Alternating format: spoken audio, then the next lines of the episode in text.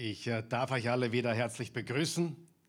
Danke, dass ihr wieder zugeschaltet habt zu unserem Mittwochabend Bibelstudium und nach zweiwöchiger Pause, Mittwochabendpause, äh, nicht online, sondern vor Ort haben wir auch wieder ein paar Leute im Haus. Aber wir haben leider vergessen einzuheizen. Also das tut mir leid. Äh, die Heizung, die wird noch hoffentlich ein bisschen wärmer. Aber wir haben leider nachdem wir jetzt äh, zwei Wochen nicht da waren am Mittwoch, vergessen heute einzuheizen. Äh, nächste Woche haben wir auch dann wieder den vollen Worship, auch am Mittwochabend. Also dann geht es wieder mit vollem Programm los nach den Weihnachtsferien, die wir diesmal ja sehr genossen haben. Und heute sind wir in Offenbarung 19. Offenbarung 19 und wir nehmen heute die Verse 1 bis 10 aber wir lesen das ganze Kapitel heute und nächstes Mal machen wir dann die Verse 11 bis 21.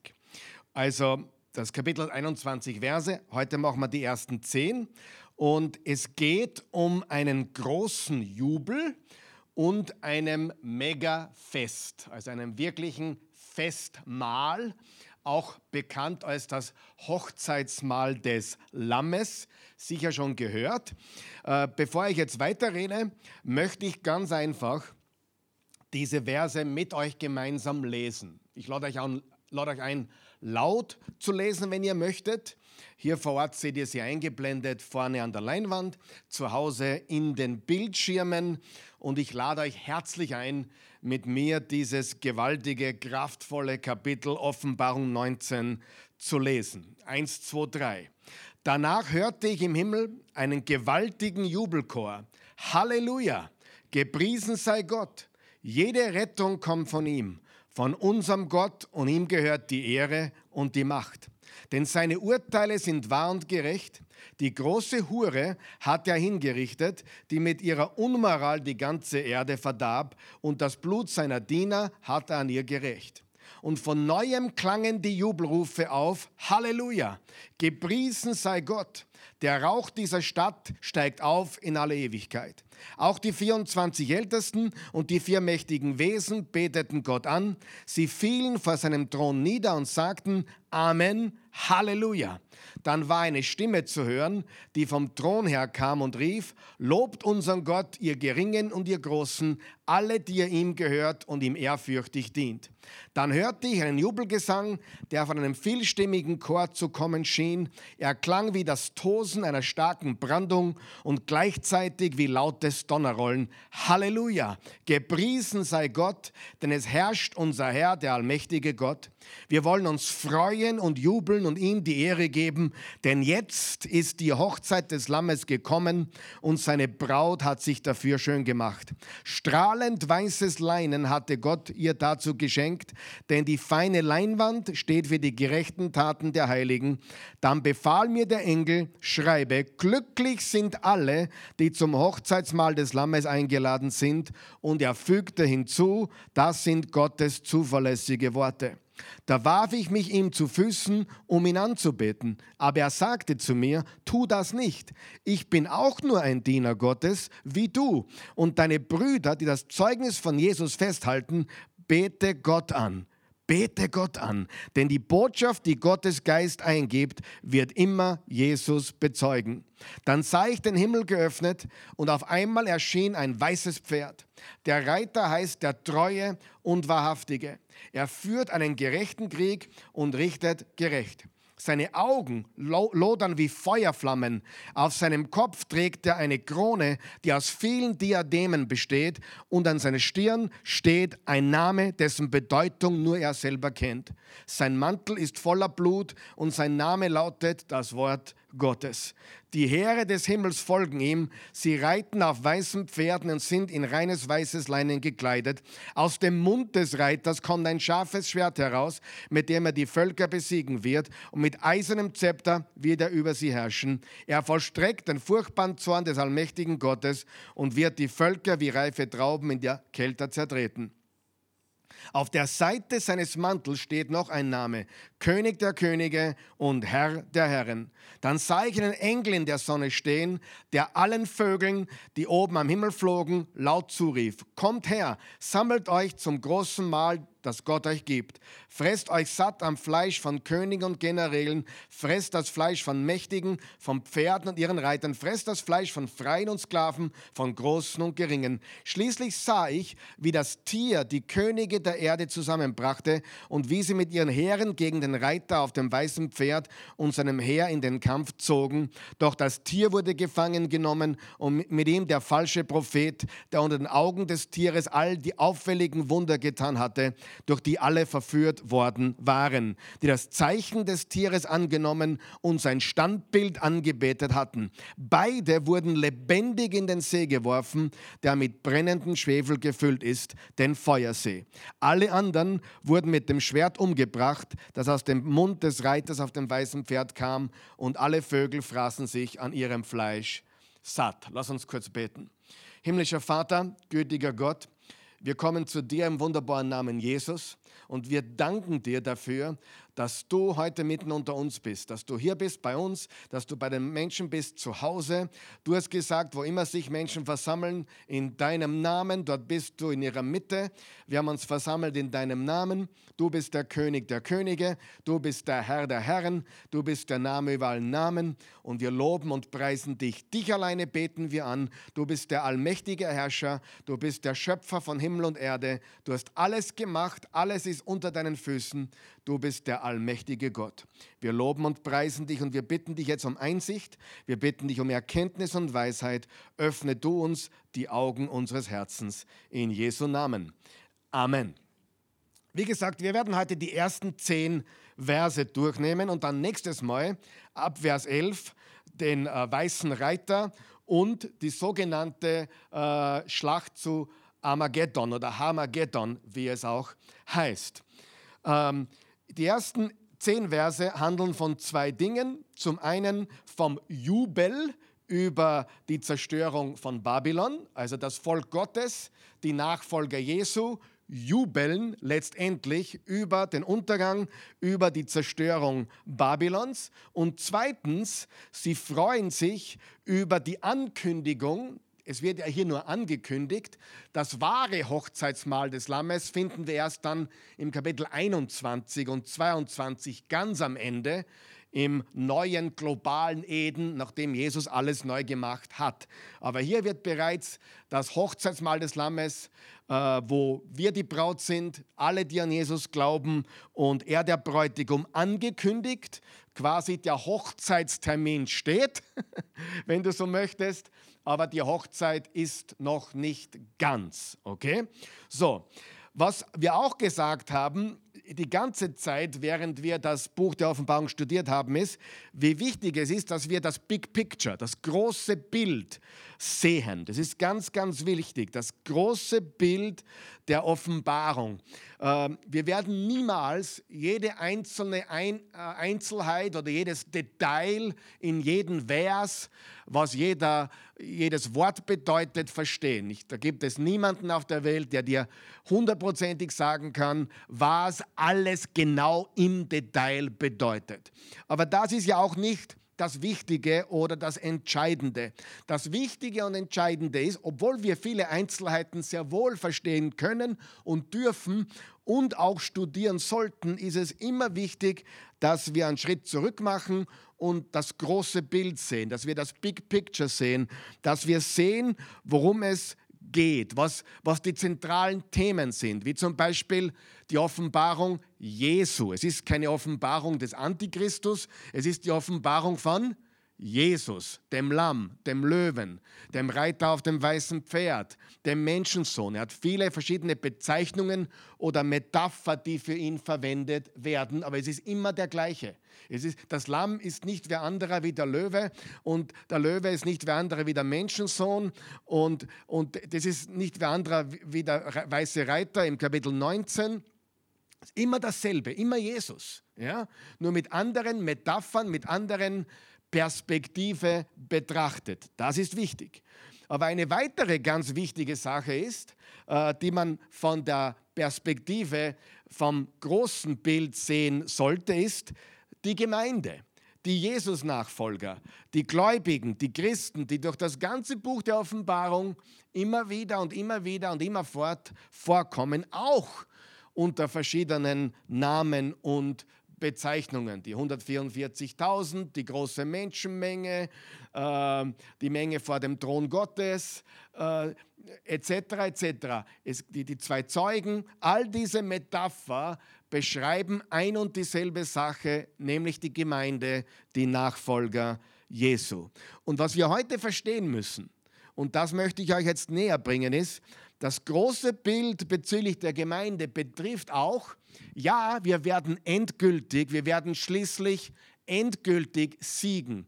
Wir sind jetzt schon Überwinder durch Jesus, aber das Überwinden ist die Treue, die Standhaftigkeit in unserem Glauben, trotz aller möglichen widrigen Umstände und Verfolgungen. Ja? Ähm, und was wir verstehen müssen, wenn wir die Offenbarung lesen, wenn wir das erste Jahrhundert verstehen wollen, wenn wir die Kirchengeschichte verstehen wollen, wenn wir unsere Zeit jetzt verstehen wollen, ist, die Gemeinde ist ständig verprügelt worden. Ich rede jetzt bildlich natürlich. Äh, sie wurde ja, manchmal auch sogar wirklich verprügelt worden. Aber die Gemeinde wird in einer Tour verprügelt, zu Deutsch oder besser formuliert verfolgt. Die Verfolgung war immer da. Es war nicht leicht, ein Jesus-Nachfolger zu sein. Es gibt natürlich auch heute manche Länder, da ist es extrem schwer, ein Nachfolger Jesu zu sein. In unserem Land ist es immer noch relativ leicht, obwohl es schwieriger wird. In manchen Ländern der Welt ist es auch leichter wie, wie in manchen anderen. Aber Verfolgung, ich nenne es jetzt mal Verprügelung, die Gemeinde wird ständig äh, angegriffen, verfolgt, verprügelt, wenn du so möchtest. Und das sehen wir immer wieder und immer wieder. Petrus redet davon in seinen Briefen, Paulus redet davon in seinen Briefen, Jesus hat davon geredet, ihr werdet verfolgt werden um meines Namens willen.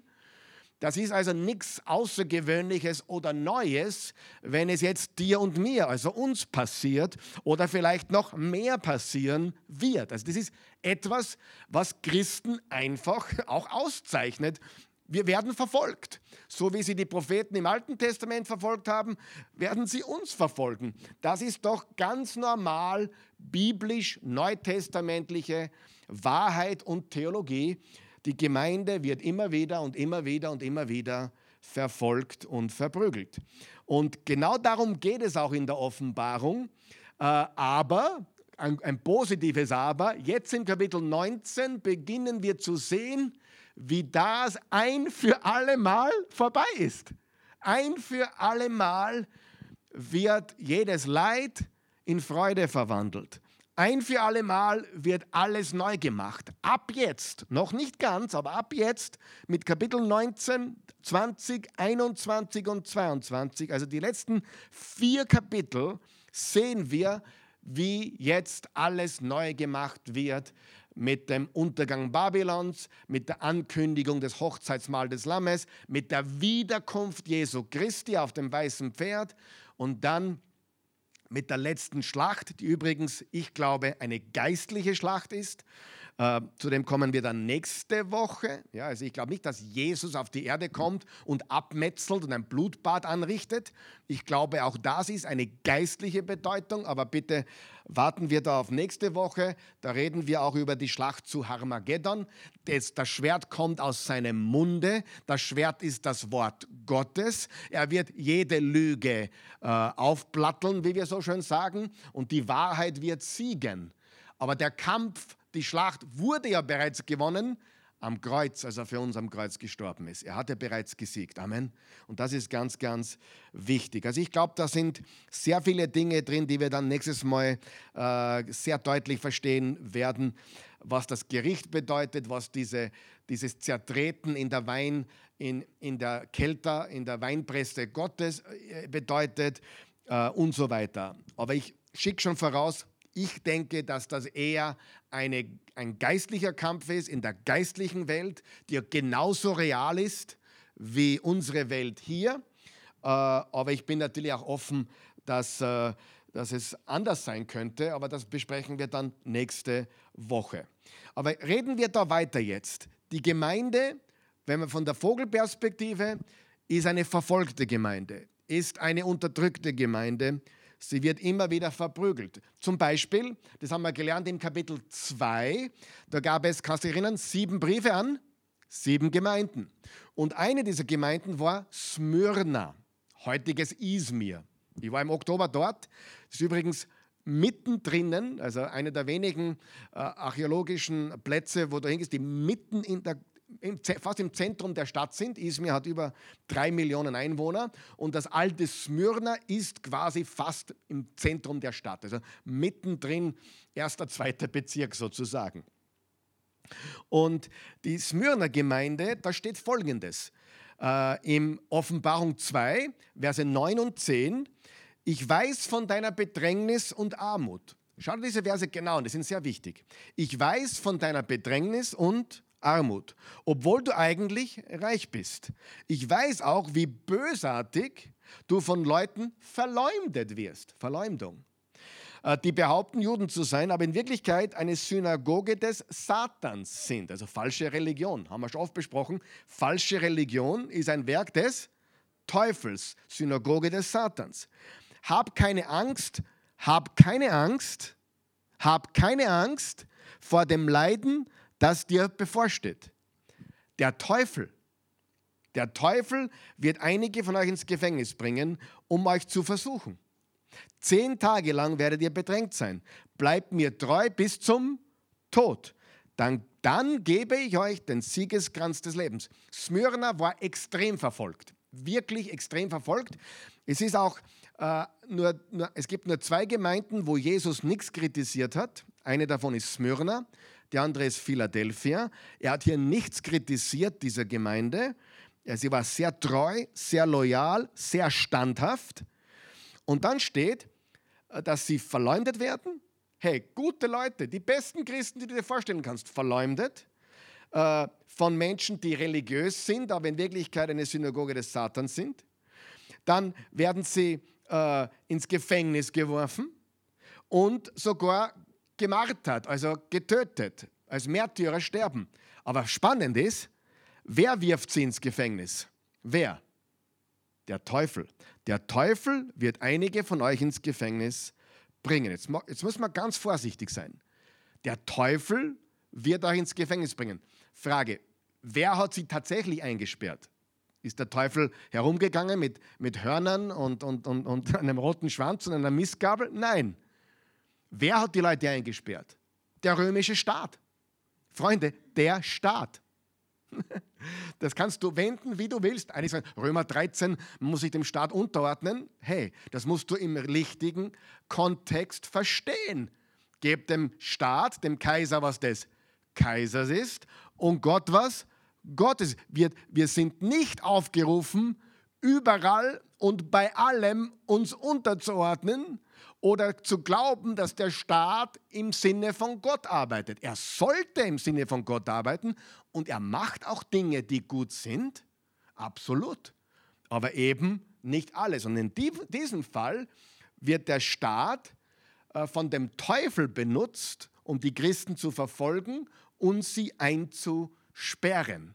Ich bin fast versucht, noch zwei, drei Predigten einmal zu machen über Römer 13, weil da so viele Christen ein falsches Verständnis haben, was es bedeutet, sich dem Staat unterzuordnen.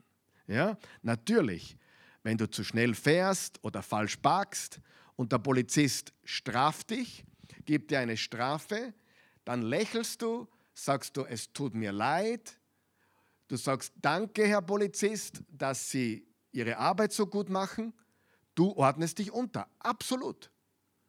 Aber nicht wenn gefordert wird, dass wir dem Kaiser anbeten. Ja? Und das wurde ja gefordert. Kyriakus Caesare. Das war, also der Kaiser ist Herr. Das mussten sie sagen. Und die Christen weigerten sich, obwohl es geboten war. Ja, Im Daniel, es war geboten, nicht zu beten, 30 Tage. Daniel betete, setzte sein Leben aufs Spiel. Sieh, wir, auch der Staat, der verboten hat zu beten. Wir müssen verstehen, ja, wir sind sehr wohl gute Bürger und wir tun die Dinge, wo, Gott, wo, wo der Staat wirklich ein Gottesdiener ist oder sein soll. Aber in dem Fall wird es bezeichnet, der Teufel wirft einige von euch ins Gefängnis. Und das ist ganz klar, das kannst du nicht anders auslegen. Das römische Reich, der römische Staat, der sie verfolgt hat, eingesperrt hat und der Staat wird hier Teufel genannt. Und im Kapitel 13 haben wir gelernt, dass das Biest aus dem Meer ist ja auch der Staat. Oh, da haben wir einige an, angeschrieben. Wie kann ich das sagen über den Staat? Es ist so, Nebukadnezar war der Staat und eine Form des Antichrist. Ja? Und Daniel hat ihm trotzdem gedient. Aber hat dann nicht mehr gedient, wo die Gebote gegen Gott waren. Ja? Ich bin ja ein Bürger zweier, zweier Staaten, Österreich und des Himmels. Und ich gehorche auf beiden Ebenen. Ich gehorche dem Staat Österreich und ich gehorche dem Staat Gottes. Aber sollte es Gebote geben, die über dem Staat sind und die gegen Gott sind, gehorche ich nur Gott. Ja? Und darum hat äh, der Apostel Petrus gesagt, wir, wir, es ist wichtiger und es ist notwendiger, Gott zu gehorchen, als den Menschen. Und das muss man im Kontext richtig beurteilen. Das ist sehr, sehr wichtig. Aber habt keine Angst vor dem Leiden.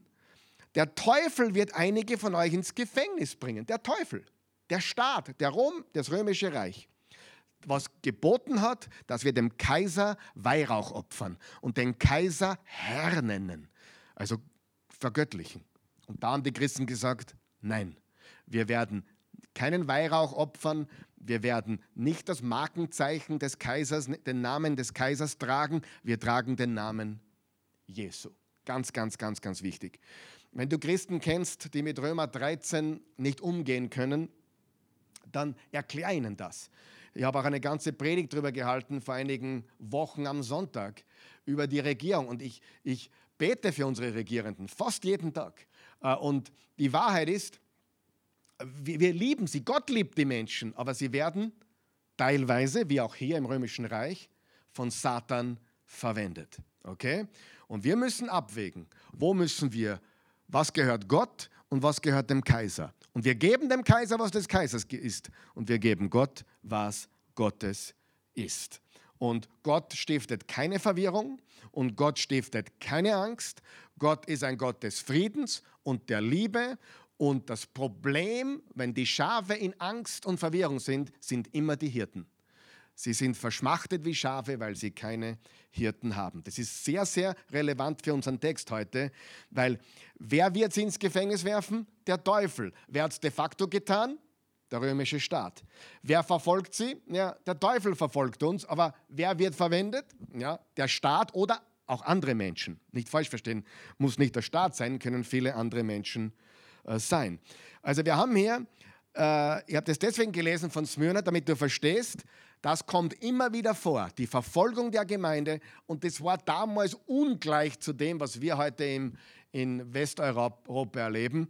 Äh, ich könnte dir Geschichten erzählen über, über äh, Christen im, im, in der kommunistischen Sowjetunion damals. Poh, die wurden verfolgt. Die mussten sich jeden Tag entscheiden, äh, gehorche ich dem Staat oder folge ich Jesus. Christen in Nordkorea müssen jeden Tag entscheiden, folge ich Jesus oder gehorche ich den Staat. Musst du mal was lesen über Nordkorea. Wenn du da, wenn du da erwischt wirst beim Bibellesen, dann bist du bereits weg auf irgendeinem Arbeitslager, wo du kaum was zum Essen kriegst und so weiter.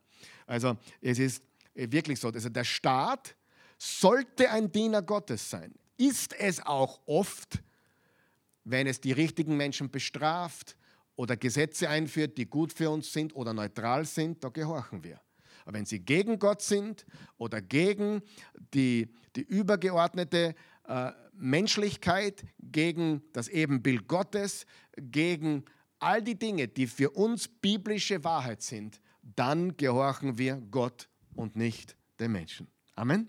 Sehr, sehr, sehr, sehr wichtig. Okay?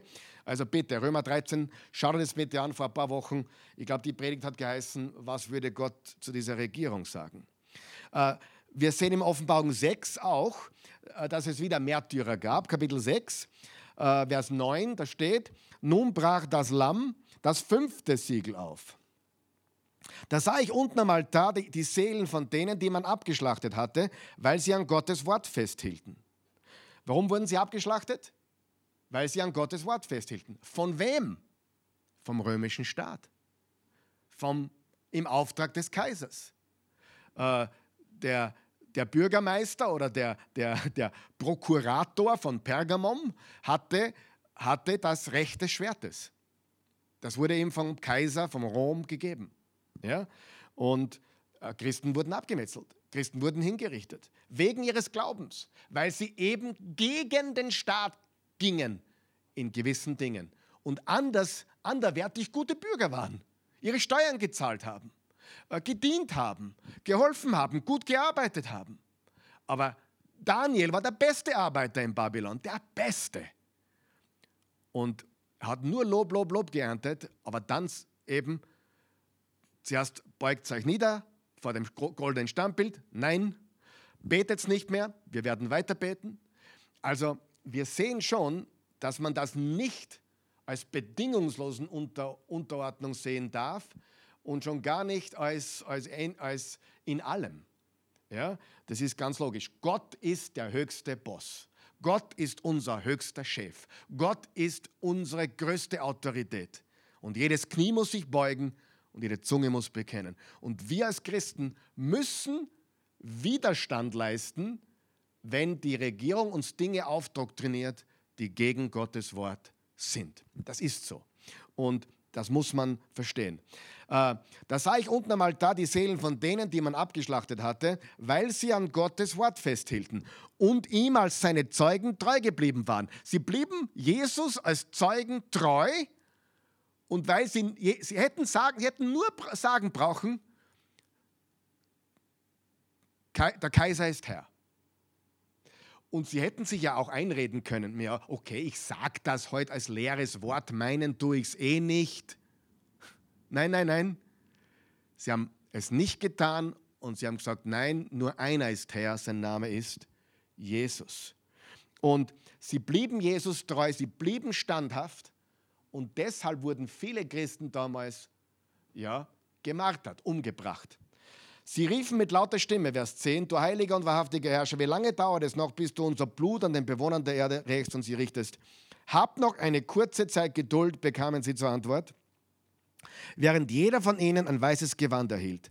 Erst müsse noch eine bestimmte Zahl ihrer Glaubensgeschwister zum Ziel kommen und so wie sie getötet werden. Also nicht nur das waren Märtyrer, es wird noch andere geben und es wird auch jetzt noch andere geben. Weltweit wird es sicher noch Millionen von Märtyrer geben. Ob in Westeuropa, weiß ich nicht. Hoffentlich nicht bei uns, aber könnte sein. Wer weiß, was kommt. Äh, Dietrich Bonhoeffer war ein Märtyrer im Zweiten Weltkrieg unter Hitler, wurde nackt gehängt und hat angeblich ganz friedvoll vor seinem Tod noch gebetet, ist dann ganz gelassen hingegangen zum Galgen und wurde für seinen Glauben und für das, was er stand, ja, gegen das Regime äh, getötet. Also ganz wichtig, das sind Christen und der wurde nur 39 und hat Unglaubliches auch bewirkt.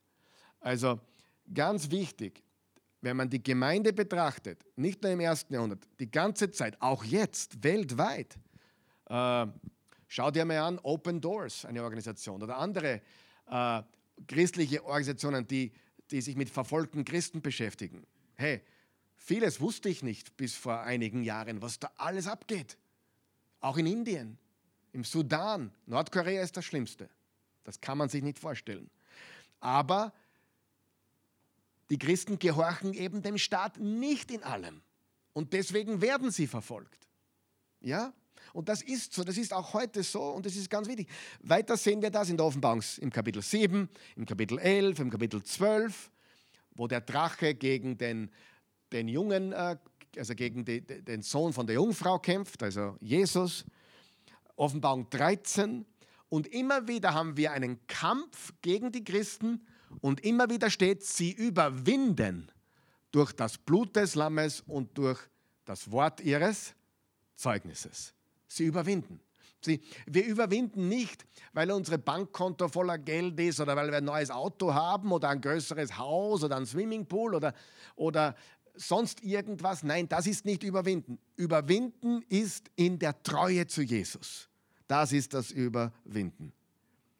Halleluja. Ähm, immer wieder im Neuen Testament, es war und ist zu erwarten. Im 1. Petrus 4, ähm, da steht folgendes, Verse 12 bis 14, da hat Petrus das angekündigt. Liebe Geschwister, wundert euch nicht über die Anfeindungen, die wie ein Feuersturm über euch gekommen sind, als wäre das etwas Außergewöhnliches.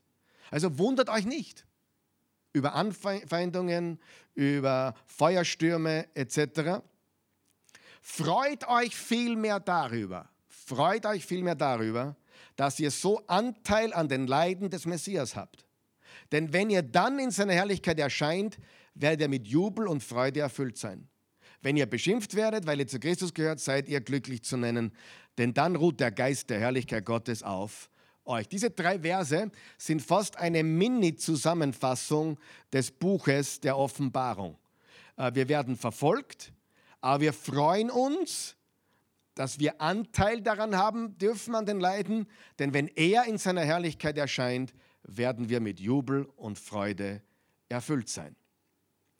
Aber, und, es kommt ein Tag, es kommt eine Zeit, an dem Tränen und Trauer für immer, sag einmal für immer, für immer durch Freude und Fröhlichkeit ersetzt werden. Da sind wir jetzt angekommen am Kapitel 19 der Offenbarung. Es, ich wiederhole, es kommt ein Tag, es kommt eine Zeit, an dem Tränen und Trauer für immer durch Freude und Fröhlichkeit ersetzt werden. Im Kapitel 19, Vers 1 noch einmal, ganz am Anfang noch mal von unserem Text, da steht folgendes. Danach hörte ich im Himmel einen gewaltigen Jubelchor. Halleluja. Gepriesen sei Gott. Noch einmal. Danach hörte ich im Himmel einen gewaltigen Jubelchor. Halleluja, gepriesen sei Gott. Danach, nach was? Was war im Kapitel 18? Der Untergang Babylons. Könnt ihr erinnern? Der Untergang Babylons. Und Halleluja ist ein hebräischer Jubelruf und bedeutet lobt Jahwe. Halleluja. Lobt Jahwe. Und im Neuen Testament ist Halleluja nur, hör mir gut zu, nur in diesem Kapitel zu finden. Ist das einzige Kapitel im Neuen Testament, wo Halleluja vorkommt und jetzt gleich viermal. Unmittelbar nachdem Babylon Untergang besiegelt war. Warum jubeln sie? Weil Babylon für immer besiegt ist. Und das wird so sein, das ist eine Realität. Es ist schon so, aber noch nicht da. Das ist eine ganz wichtige theologische Wahrheit. Viele Dinge sind schon so, aber wir sind noch nicht da. Jesus hat bereits ge gesiegt, aber er ist noch nicht vollkommen da, um alles so wiederzumachen, wie es sein soll, aber es kommt. Offenbarung 18, Vers 21. Dann hob ein starker Engel einen Felsbrocken hoch, der so groß wie ein Müllstein war und warf ihn ins Meer. Dabei sagte er, genauso geht es Babylon. Kapitel 18, Vers 21. Wenn man es einblenden kann, bitte. Danach hob ein starker Engel einen Felsbrocken hoch, der so groß wie ein Müllstein war, und warf ihn ins Meer. Dabei sagte er, genauso geht es Babylon, der großen Stadt. Mit Wucht wird sie in die Tiefe gestürzt und wird für immer verschwinden. Das haben wir im Kapitel 18 gelesen, Vers 21. Kurze Wiederholung. Babylon, das steht für alle Mächte und alle Weltanschauungen, für alle Zeiten und alle Orte, die Gott und seinem Volk trotzen äh, und dieses Babylon wird eines Tages vollkommen zerstört werden. Noch einmal. Babylon, das alle Mächte und Weltanschauungen für alle Zeiten und alle Orte, die Gott und seinem Volk trotzen, symbolisiert, wird eines Tages vollkommen zerstört werden. Halleluja. Und Babylon macht vor nichts Halt. Es macht vor nichts Halt in seiner teuflischen Hingabe, Menschen von Jesus fernzuhalten. Es macht vor nichts Halt. Pass bitte gut auf. Ich darf nicht wundern, dass unsere Welt, nicht Österreich oder Deutschland, äh, ich habe ja nichts per se gegen die österreichische Regierung oder gegen die deutsche. Es geht um, wer regiert die Welt, liebe Freunde. Und Faktum ist, die Welt macht vor nichts Halt. Babylon macht vor nichts Halt. Menschen von Jesus fernzuhalten. Das ist das Ziel von Babylon.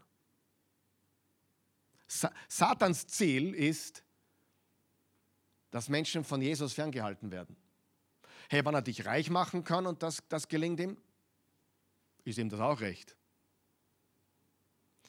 Er kann das durch das Schwert machen, offensichtliche Verfolgung, wie wir gelesen haben, oder durch Irrlehre, oder auch durch, durch ein ausschweifendes Luxusleben. Ja? Dämonen sind nicht nur in, in Indien, wo die Menschen äh, in Armut sind zum Beispiel. Dämonen sind auch in, keine Ahnung, in Dubai oder in, in was ist noch so ein reicher Ort auf der Welt? Ähm, Amsterdam oder, oder Kopenhagen oder Wien, wo es Vergnügen und, und, und, und Luxus pur gibt. Und das, diese drei Taktiken, äh, die offensichtliche Verfolgung, durch das Schwert zum Beispiel, durch Druck und durch offensichtliche Verfolgung, wie in Nordkorea zum Beispiel, oder die, die Irrlehre, die, die subtile Irrlehre und Verführung und Angstmache durch falsche Religion, wie wir sie auch heute erleben, oder durch die, die schöne Frau Babylon, die schöne Hure mit ihrem Luxus, diese Taktiken sehen wir bereits bei den sieben Gemeinden in Kapitel 2 und 3. Pass auf. Smyrna, Gefängnis und Märtyrertod. Smyrna war Gefängnis und Märtyrertod. Pergamon und Thyatira zum Beispiel waren Irrlehre. Die Irrlehre der Nikolaiten, die Irrlehre Bileams und die Irrlehre Isabels. Kannst du dich erinnern? Und Laodicea Oh, werdet ihr doch heiß oder kalt, weil ihr lauwarm seid. Laodicea war reich, stinkreich. Und die, die waren lauwarm. Die hatten Luxus pur und sind auch Christen diesem Luxus auf den Leim gegangen. Also Smyrna steht für Gefängnis und Märtyrertod, Pergamon und Thyatira für Irrlehre und Laodicea für Schönheit und Reichtum. Und ganz ehrlich, Satan nutzt alle drei Taktiken um Menschen von Jesus fernzuhalten. Um Menschen von Jesus fernzuhalten. Das heißt nicht, dass jeder Mensch, der mit dem Schwert verfolgt, ein Jesus-Nachfolger ist. Es heißt auch nicht, dass, dass, äh, dass jeder, der reich ist oder Luxus leisten kann, ein, äh, kein Jesus-Nachfolger ist. Ich meine, du kannst reich sein, stinkreich sein und Jesus über alles lieben, wenn du weißt, wer dein Herr ist. Ja, ganz klar. Aber lass uns das unbedingt erkennen, dass Babylon alles daran setzt, Menschen von Jesus fernzuhalten. Egal ob durch offensichtliche Verfolgung, egal ob durch Irrlehre oder egal ob durch eine wunderschöne Hure namens Babylon. Also Luxus und Reichtum. Aber Babylon in ihrer antichristlichen Hingabe wird vergehen und wir werden jubeln. Wir jubeln jetzt schon, weil wir es wissen. Aber Babylon in ihrer antichristlichen Hingabe, in ihrer antichristlichen Hingabe, Rom war antichristlich, Nordkorea ist antichristlich. Keine, hör mir zu, keine Regierung ist christlich. Keine Partei ist christlich. Ist, ist sind die Grünen christlich? Nein. Sind die Roten christlich? Nein. Sind die, Öf sind die Schwarzen christlich? Nein. Sind die, sind die Blauen christlich? Nein. Einer ist Christus, Jesus. Ja, natürlich, wir wählen Parteien nach dem, was wir beurteilen, welche Themen christlicher sind und welche nicht. Logisch. Das solltest du im Gebet für dich ausloten. Aber es gibt keine christliche Regierung.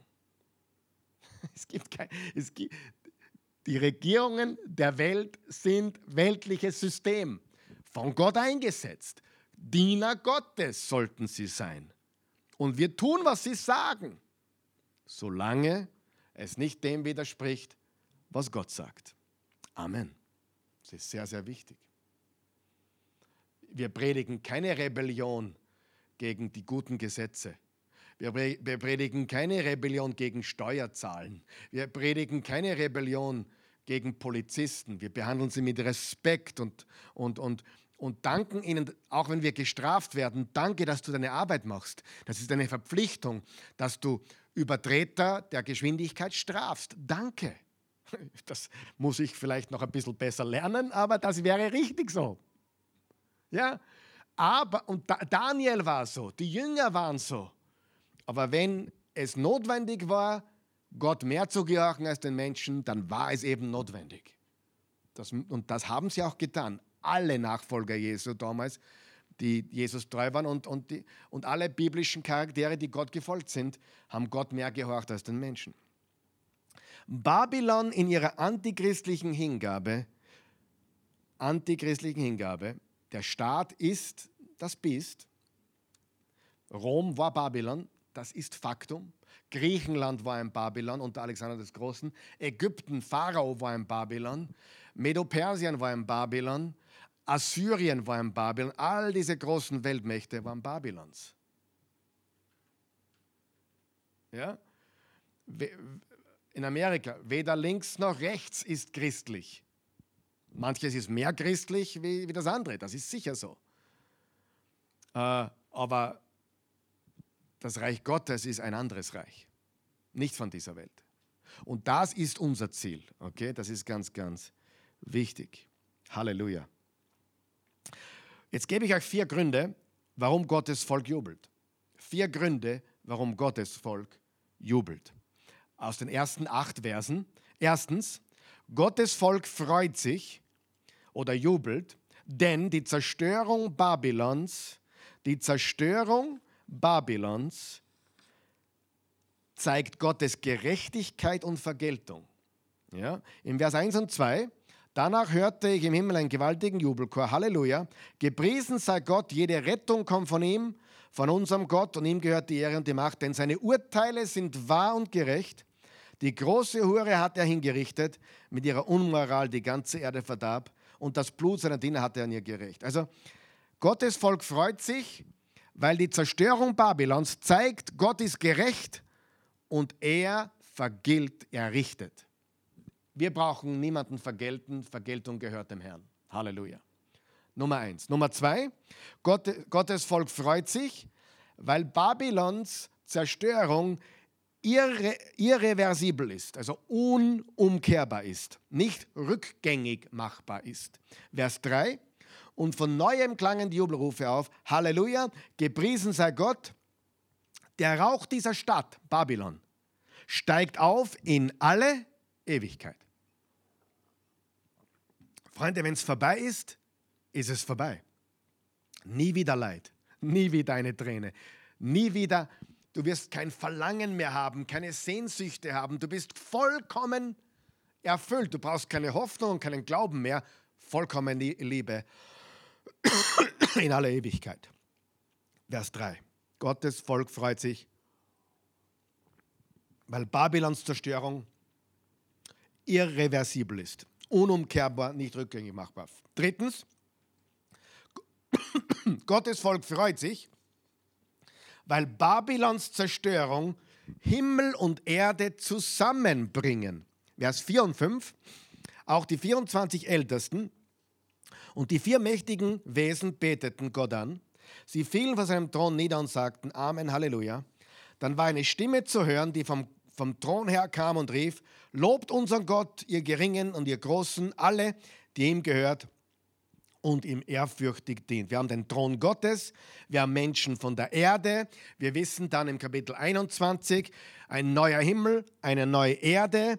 Gottes Volk freut sich, weil Babylons Zerstörung bedeutet, dass das neue Jerusalem dass der, dass, dass, dass, dass der Himmel, dass, dass Himmel und Erde zusammenkommen und wieder überlappen wie am Anfang.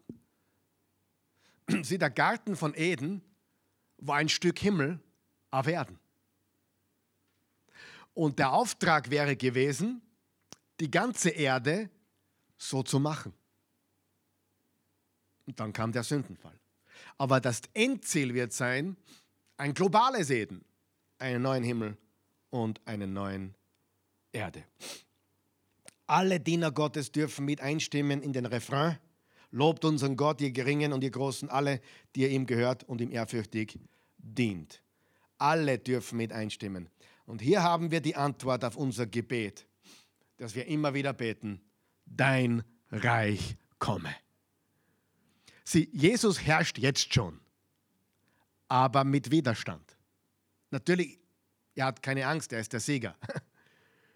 Aber dann wird er endgültig für immer herrschen ohne Widerstand. Zu dem komme ich jetzt. Viertens, Gottes Volk freut sich, weil die Zerstörung Babylons die Hochzeit des Lammes einleitet.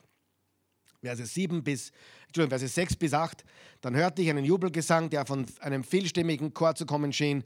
Er klang wie das Tosen einer starken Brandung und gleichzeitig wie lautes Donnerrollen. Halleluja! Gepriesen sei Gott, denn es herrscht unser Herr, der allmächtige Gott. Wir wollen uns freuen und jubeln und ihm die Ehre geben, denn jetzt ist die Hochzeit des Lammes gekommen und seine Braut, das bist du und ich, hat sich dafür schön gemacht. Strahlend weißes Leinen hat Gott dir dazu geschenkt, denn die feine Leinwand steht für die, die, die gerechten Taten der Heiligen. Das ist eine Ankündigung. Die Braut sehen wir dann erst im Kapitel 21, wie gesagt. Aber der Hochzeitstag steht fest und ist sicher. Ähm, Im Vers 6 steht am Schluss, gepriesen sei Gott, denn es herrscht unser Herr, der allmächtige Gott. Das bedeutet nicht, dass er jetzt erst beginnt zum Herrschen. Es bedeutet, er hat immer schon geherrscht, aber jetzt ohne Widersacher, jetzt voll und endgültig und ewig. Und liebe Freunde, das ist eine Erfüllung vom Psalm 2 wo steht, die Herrscher, die Weltherrscher lehnen sich auf gegen den Herrn, gegen Jahwe und seinen Gesalbten. Und der Herr lacht im Himmel. Und dann sehen wir im Psalm 2, dass alle, die versuchen zu herrschen ohne Gott oder statt Gott, alle gehen unter. Alle. Und das war immer so und wird immer so sein. Bestehen bleiben wird der König der Könige. Sein Name ist Jesus und sein Reich ist ein ewiges. Äh, Im Vers 8 sehen wir und auch im Vers 7, dass die, die, die, die, Frau, die Braut sich schön macht oder schön gemacht hat, aber dass sie die Kleider, die Kleider geschenkt bekommen hat von, von Jesus. Strahlend weißes Leinen hatte Gott ihr dazu geschenkt geschenkt. Weiß bedeutet Gerechtigkeit und Reinheit und gewaschen zu sein. Wir sind gewaschen im Blut des Lammes. Amen. Jesus. Und äh, denn die feine Leinwand steht für die gerechten Taten der Heiligen. Das spricht nicht von den eigenen Werken. Unsere eigenen Werke können nie gerecht machen. Aber es spricht von den Werken, die wir tun, die wir die wir in der Treue und im Glauben an Jesus tun. Alle unsere guten Werke müssen im Glauben an Jesus geschehen, in der Treue zu Jesus. Sonst sind es selbstgerechte Werke. Nur die Werke des Glaubens, der, das Glauben, der, das Vertrauen gibt uns Gerechtigkeit. Das erinnert mich an Offenbarung 3, Vers 5, an Kapitel 3, die Gemeinde in Sardes. Da steht, wer den Kampf besteht, wie besteht man den Kampf? Am, an Jesus festhalten, egal was kommt. Äh, muss ich immer perfekt sein? Nein, du musst an Jesus festhalten, du musst ihm treu sein, du musst im Glauben festhalten und Jesus nachfolgen. Wenn du vom Weg abkommst, umkehren und Buße tun und wieder weitergehen mit ihm. Das ist von dir verlangt. Überwinden. Wer den Kampf besteht, wird mit einem weißen Festgewand bekleidet werden. Ich werde seinen Namen nicht aus dem Buch des Lebens streichen, sondern mich von meinem Vater und seinen Engeln zu ihm bekennen. Was bekommt der Überwinder? ein weißes Festgewand. Offenbarung 7, Vers 9 und 10. Danach sah ich eine riesige Menschenmenge aus allen Stämmen und Völkern, Sprachen und Kulturen. Es waren so viele, dass niemand sie zählen konnte. Sie standen mit Palmzweigen in den Händen, weiß gekleidet vor dem Thron und dem Lamm und riefen mit lauter Stimme, die Rettung kommt von unserem Gott, von dem, der auf dem Thron sitzt und dem Lamm. Sie waren weiß gekleidet. Wie werden wir weiß gekleidet? Indem wir glauben. Es ist die Glaubensgerechtigkeit. Wir kriegen Gerechtigkeit geschenkt. Wir kriegen Gerechtigkeit geschenkt und es ist nicht die persönliche Leistung, die Werksgerechtigkeit, es sind die Dinge, die wir tun durch unseren Glauben und aufgrund unserer Treue. Schau, was im Jesaja 61, Vers 10 steht. Überaus freue ich mich, Jahwe. Überaus freue ich mich, Jahwe. Meine Seele jubelt über meinen Gott. Er kleidet mich in Gewänder des Heils und legt mir den Mantel der Gerechtigkeit um. Genau dasselbe.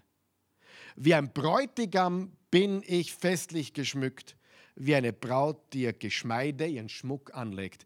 Also Jesaja blickt bereits nach vorne auf die Zeit zum Hochzeitsmahl des Lammes. Jesaja ist übrigens der fünfte Evangelist in der Bibel, der Prophet, der die meisten messianischen Prophetien hat. Auf Jesus hindeutend, auf uns hindeutend. Und im Offenbarung äh, 19, Vers 9 steht folgendes. Da haben wir eine Seligpreisung. Dann befahl mir der Engel, schreibe, glücklich sind alle oder glückselig sind alle, die zum Hochzeitsmahl des Lammes eingeladen sind. Und er fügte hinzu, das sind Gottes zuverlässige Worte. Wer ist glücklich zu preisen? Alle, die geladen sind zum Hochzeitsmahl des Lammes. Wer von euch kennt die Glückseligpreisungen in der Bergpredigt? die Glückseligpreisungen. Glückselig ist, wer, wer weiß, dass er arm ist vor Gott, dass er Gott braucht, denn er wird gefüllt werden. Ja, und so weiter. Seligpreisungen. Und übrigens, die Offenbarung beginnt mit einer Seligpreisung. Im Offenbarung 1, Vers 3 steht, glücklich oder glückselig ist, wer diese prophetischen Worte liest und alle, die sie hören und danach handeln. Eine Glückseligpreisung für alle Leser und Hörer der Offenbarung. das ist ein gewaltiges Buch, wenn man versteht, worum es geht. Es geht um unseren Sieg, es geht um unser Leben hier auf der Erde, unseren Kampf über unser, um unser, über, unser Überwinden und unser letztendliches Ziel, das neue Eden. Übrigens, rate mal, wie viele Seligpreisungen es in der Offenbarung gibt. Wie viele Seligpreisungen? Sieben. Kommt dir die, Zahl 7 bekannt vor? 7.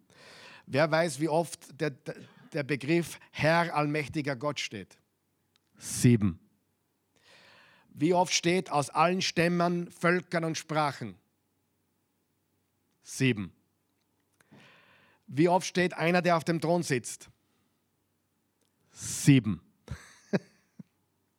Wie oft steht Christus? Sieben. Wie oft steht Jesus? 14. Zweimal sieben. Und wie oft steht das Lamm?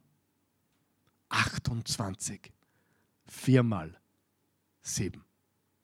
Nur so nebenbei. Spannend. Vers 9 ist außerdem ein Festmahl. Wir sehen ein Festmahl.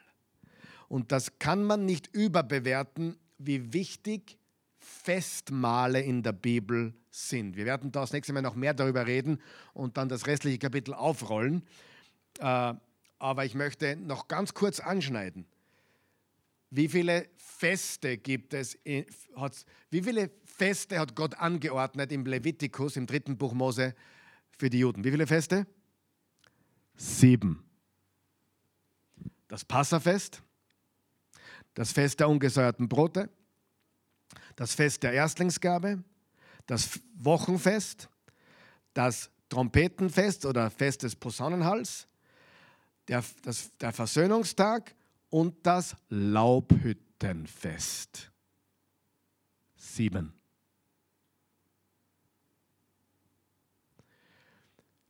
Was hat Jesus gesagt, dass wir immer wieder feiern sollten? das Abendmahl, ein Festmahl. Er deckt uns den Tisch vor den Augen unserer Feinde. Gott will mit einem Festmahl etwas zeigen, wie wichtig es ihm ist, dass wir zelebrieren und dass wir uns erinnern. Deswegen feiern wir Feste. Wir zelebrieren. Und warum ah, tut dies zu meinem Gedächtnis, zu meiner Erinnerung? Erinnert euch an mich. Und Jesus hat klar gemacht, bei einer Hochzeit gehört gefeiert. Und das Hochzeitsmahl des Lammes, da wird gefeiert. In Matthäus 22, Vers 1 bis 14 vergleicht Jesus die Einladung zu einer Hochzeit mit der Himmelsherrschaft, mit dem ewigen Reich Gottes. Eine Einladung zu einer Hochzeit.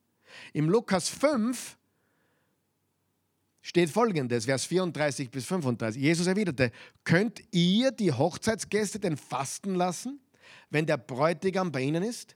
Die Zeit kommt früh genug, dass der Bräutigam ihnen entrissen wird. Dann werden sie fasten. Wer würde zu einer Hochzeit gehen und erwarten, dass er dort fasten muss? Niemand. Da wird gefeiert, da wird gegessen und getrunken. Und äh, übrigens, was war das erste Wunder von Jesus? Wo? Auf einer Hochzeit.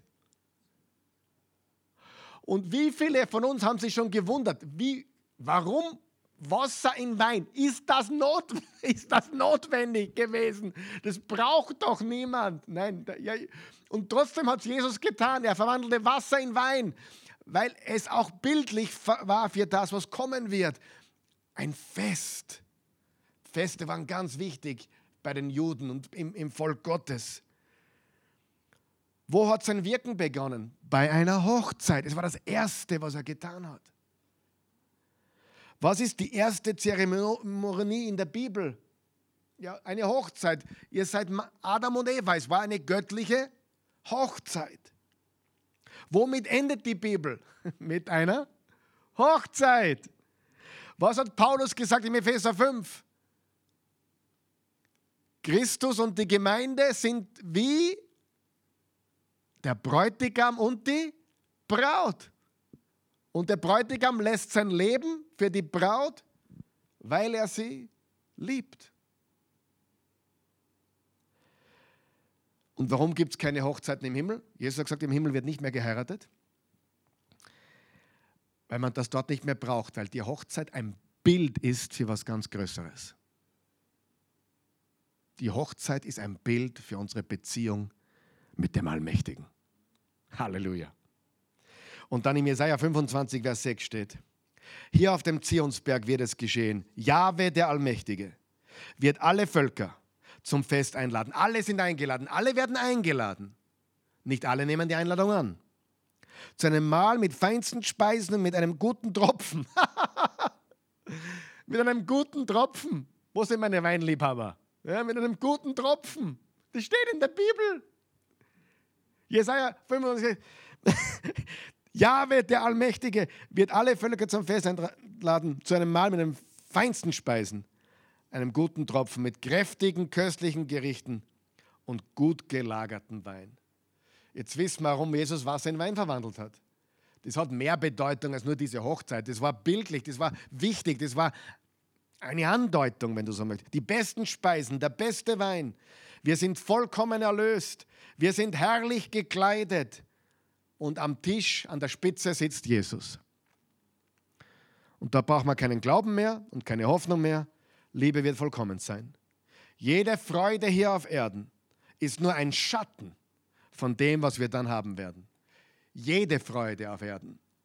Jede Freude auf Erden ist nur ein Schatten von dem, was wir dort erleben werden. Und jedes Leiden hier auf der Erde wird in Vergessenheit geraten denn die Freude ist unbeschreiblich. Du wirst keine Sehnsucht mehr haben, du wirst kein Verlangen mehr haben nach irgendetwas, alles ist in Fülle. Und in Vers 10, das muss man noch lesen, Vers 10, damit schließe ich ab. Da warf ich mich ihm zu Füßen, um ihn anzubeten, den Engel. Und das darf man natürlich nicht. Aber Johannes war so überwältigt. Johannes war so überwältigt. Irgendwie konnte er nicht mehr, hat sich einfach niedergeworfen und hat diesen Engel angebetet. Und der sagte, tu das nicht. Ich bin auch nur ein Diener. Jeder, jeder, der nicht Gott ist, wird immer Anbetung von sich weisen und immer zum Schöpfer lenken. Kein Mensch darf Anbetung entgegennehmen. Tu das nicht, ich bin auch nur ein Diener Gottes wie du und deine Brüder, die das Zeugnis von Jesus festhalten. Bete Gott an. Denn die Botschaft, die Gottes Geist eingibt, wird immer Jesus bezeugen. Der Geist der Prophetie ist die Botschaft von Jesus. Bete Gott an. Das ist alles, was ich dazu zu sagen habe. Bete Gott an. Den einen, den wahren, den lebendigen Gott. Das ist die Botschaft. Und du wirst nie wieder Angst haben brauchen. Du wirst eine Zukunft haben, die gesichert ist. Du wirst mit Jesus sein für immer. Du wirst eine Hochzeit mit uns allen feiern. Du wirst im neuen Jerusalem sitzen. Und du wirst ewige Freude haben. Halleluja. Beten wir. Vater im Himmel, gütiger, gnädiger Gott, was für eine überwältigende Wahrheit. Was für eine was für überwältigende Wahrheit in diesen, diesen zehn Kapiteln äh, zehn Versen, diesen zehn Versen, die wir gerade gelesen haben, studiert haben, ausgepackt haben. Danke, himmlischer Vater, dass wir dir gehören durch Jesus, dass wir dich loben und preisen können dürfen. Halleluja. Wir jubeln. Wir jubeln, weil wir wissen, das Böse vergeht und du hast gesiegt. Alles Böse vergeht, alles Knechtende hat ein Ende. Wir loben und preisen dich. Wir jubeln, weil wir geladen sind zum Hochzeitsmahl des Lammes. Wir, wir jubeln, weil wir geladen sind. Wir jubeln, weil du unser König bist, weil du ewig herrschst. Wir jubeln, weil alle Reiche und alle Regierungen dieser Welt werden vergehen. Und du regierst ewig. Vater im Himmel, ich bete jetzt auch für die Einheit unter uns Christen, dass egal wo wir politisch uns sehen, dass wir erkennen, wir sind Jesus-Nachfolger. Wir haben nur ein Reich, dem wir dienen, und das ist dein Reich. Ich bitte dich um Erkenntnis und Einsicht für uns alle, dass wir zusammen trotz unterschiedlicher Gedanken und Auffassungen mancher Dinge erkennen, du bist der Einzige. Und du bist es, der uns zusammenhält. Nicht eine politische Meinung und nicht ein, eine, irgendwas, was wir denken, sondern du bist unser Zentrum. Und daran wird die Welt erkennen, dass wir deine Jünger sind. An unserer Liebe zueinander. Wir loben und preisen dich. Und ja, und wir beten jetzt auch für unsere Regierung.